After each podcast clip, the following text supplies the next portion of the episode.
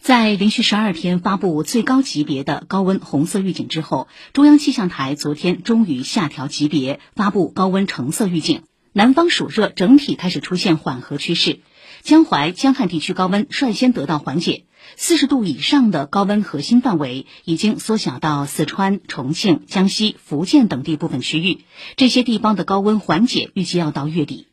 目前多省份气象干旱持续发展。中央气象台昨天继续发布气象干旱预警，多地电力负荷持续高位运行，尤其是在四川省，国家能源局要求全力化解川渝地区电力供应的紧张局面，以最大限度跨省调度电力支援四川。在重庆，持续高温干旱导致多地严重缺水，不少村民生活用水、牲畜用水缺乏，大量农作物庄稼因缺水大面积枯萎。